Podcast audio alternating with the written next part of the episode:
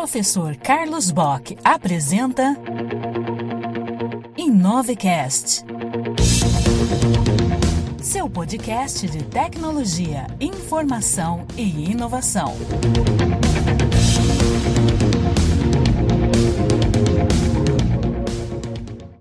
Ansiedade. A ansiedade é um problema psicológico que se traduz por um sentimento de insegurança ou medo sem fundamento real. Todos nós somos ansiosos em determinado momento da vida, sem que isso seja patológico. Existem, contudo, diferentes graus de ansiedade. Em algumas pessoas, a ansiedade exprime-se por um sentimento de medo, inquietação, sensação de perigo iminente, medo de insucesso, morte súbita, medo de perder o autocontrole, medo de ficar mentalmente desestabilizado. Em alguns casos, a ansiedade é acompanhada por algumas manifestações físicas, tais como secura de boca, pulso acelerado, transpiração, opressão torácica e vertigens. Nestes casos, chamamos-lhe angústia. A ansiedade faz parte do quadro clínico da depressão,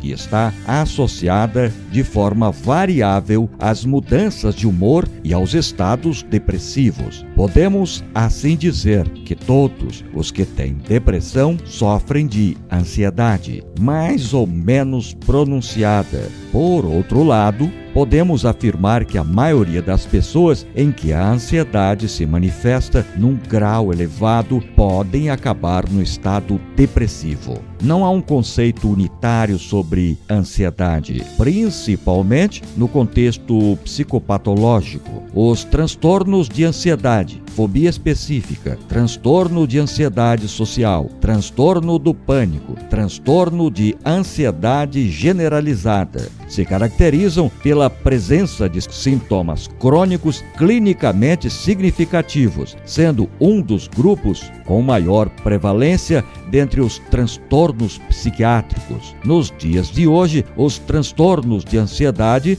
vêm apresentando relação com o desenvolvimento de eventos cardíacos na população em geral. Pessoas com esse transtorno são mais aptas por um estilo de vida não saudável, compondo um fator de risco para esses transtornos. Além do mais, é demonstrado que os sintomas de ansiedade e depressão são mais graves em mulheres do que em homens com a doença. Ser sábio não significa ser perfeito, não falhar, não chorar e não ter momentos de fragilidade. Ser sábio é aprender a usar cada dor como uma oportunidade para aprender lições, cada erro como uma ocasião para corrigir caminhos, cada fracasso como uma chance para recomeçar. Nas vitórias, os sábios são amantes da alegria, nas derrotas, são amigos amigos da interiorização. Você é sábio?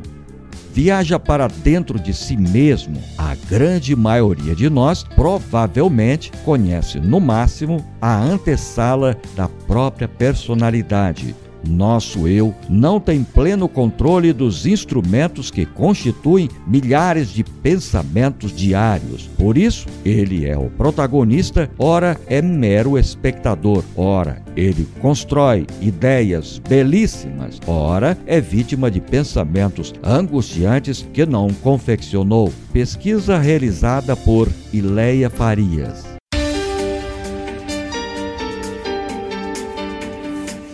Você acabou de ouvir.